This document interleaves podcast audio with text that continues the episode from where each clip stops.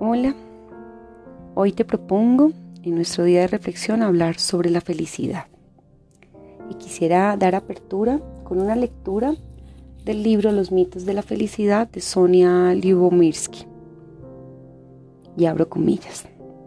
Dice, prácticamente la mayoría de los humanos nos tragamos lo que denomino mitos de la felicidad. Esto es la creencia que en ciertos logros de la vida adulta abro paréntesis, matrimonio, hijos, trabajo, riqueza, nos harán felices para siempre. Y de que ciertos fracasos o adversidades en el mismo periodo de la vida, abro paréntesis, problemas de salud, falta de pareja estable, escasez de dinero, cierro paréntesis, nos harán eternamente infelices. Esta concepción reduccionista de la felicidad está fortalecida por la cultura y se mantiene vigente a pesar de las pruebas abrumadoras de que nuestro bienestar no actúa de acuerdo con semejantes principios maniquios. Uno de tales mitos de la felicidad es la idea de que, abro comillas, seré feliz cuando rellenes el espacio en blanco. Seré feliz cuando logre ese ascenso, cuando diga si quiero, cuando tenga un hijo, cuando sea rico, etc. La falsa promesa no estriba en que lograr esos sueños no nos vayan a hacer felices, casi seguro que sí. El problema es que esos logros, aun cuando en principio sean totalmente gratificantes, no nos harán inmensamente felices ni durante tanto tiempo, como creemos lo harán. Por consiguiente, cuando alcanzar tales objetivos no nos hagan tan felices como esperábamos, pensaremos que nos pasa algo o que debemos ser los únicos que nos sentimos así.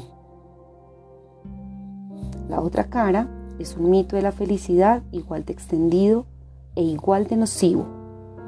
Se trata de la creencia de que no seré feliz si rellénese el espacio en blanco y cuando nos ocurre un cambio de fortuna adverso, nuestra reacción suele ser sobredimensionada.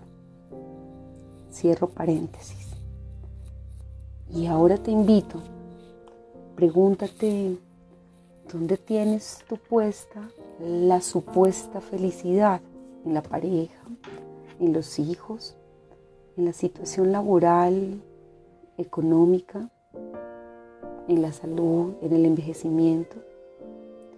Con el paso de tiempo, la vida se hace más desafiante y nosotros nos exigimos demasiado.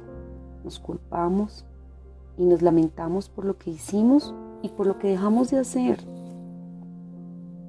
La carga cada vez se hace más pesada. Tenemos más responsabilidades. Y esta este es el cambio, es nuestra percepción la que debemos renovar. Tomar cada vivencia como una oportunidad para crecer, cambiar y mejorar. Pero debemos prepararnos con la sabiduría, con la prudencia que nos dan los años y la experiencia. Decide, elige moverte al lugar donde radica tu verdadera felicidad esa felicidad que solo tú conoces.